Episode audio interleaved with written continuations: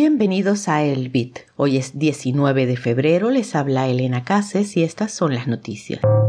Snowden elogia a Bitcoin como el avance monetario más importante desde la creación de las monedas.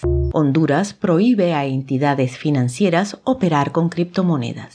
Hackean Fixed Float y roban 400 Bitcoin miles de Ethers.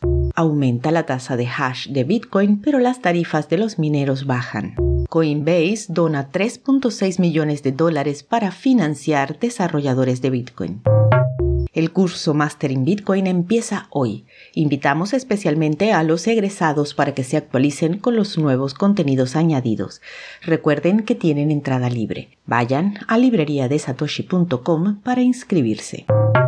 Edward Snowden llama a Bitcoin el avance monetario más significativo desde la creación de las monedas, citando su potencial para remodelar los sistemas financieros. En relatos anteriores informó que utilizó la criptomoneda para pagar a los servidores que alojaron los documentos clasificados que entregó a los periodistas y criticó duramente a los defensores de las monedas digitales de los bancos centrales.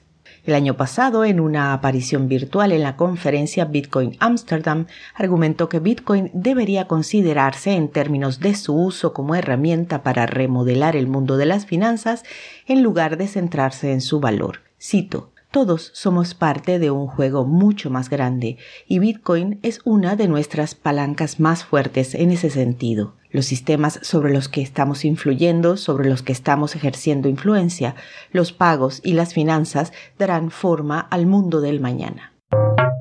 La Comisión Nacional de Bancos y Seguros de Honduras ha prohibido a las entidades financieras del país operar con criptomonedas siguiendo las recomendaciones del GAFI-LAT sobre los riesgos financieros. La medida se basa en la falta de regulación de las criptomonedas en Honduras y en los riesgos de lavado de activos y financiamiento del terrorismo que conllevan. Esta prohibición no es nueva en Latinoamérica. Argentina también implementó medidas similares. Sin embargo, Honduras tiene una particularidad, la zona de empleo y desarrollo económico de Próspera, donde Bitcoin es aceptado como método de pago y unidad contable.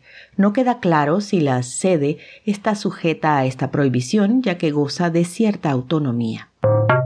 Millones de dólares en criptomonedas fueron robados de la plataforma de intercambio automático Fixed Float el equipo de la plataforma confirmó el hackeo y está trabajando para descubrir la vulnerabilidad que dio lugar al robo. Se sustrajeron 409 Bitcoin y una cantidad significativa de Ethers que fueron enviados a múltiples direcciones. La plataforma está inhabilitada mientras se investiga el incidente.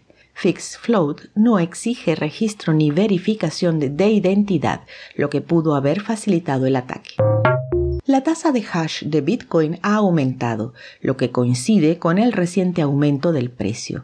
Según datos de Glassnode, la tasa de hash supera los 610 billones. Si bien no es la más alta registrada, se encuentra entre los niveles máximos observados en los últimos meses con una dificultad récord de los 81 teras. Las tarifas de los mineros han bajado 3%, el punto más bajo del año. Se necesita más actividad en la red para que éstas aumenten. El precio de Bitcoin se mantiene por encima de los 50 mil dólares por quinto día consecutivo. Coinbase donó 3.6 millones de dólares a Brink, una organización sin fines de lucro centrada en financiar el desarrollo de Bitcoin, después de cerrar su propia organización benéfica Give Crypto. Los fondos apoyarán directamente a los ingenieros de Brink que trabajen en proyectos de Bitcoin de código abierto.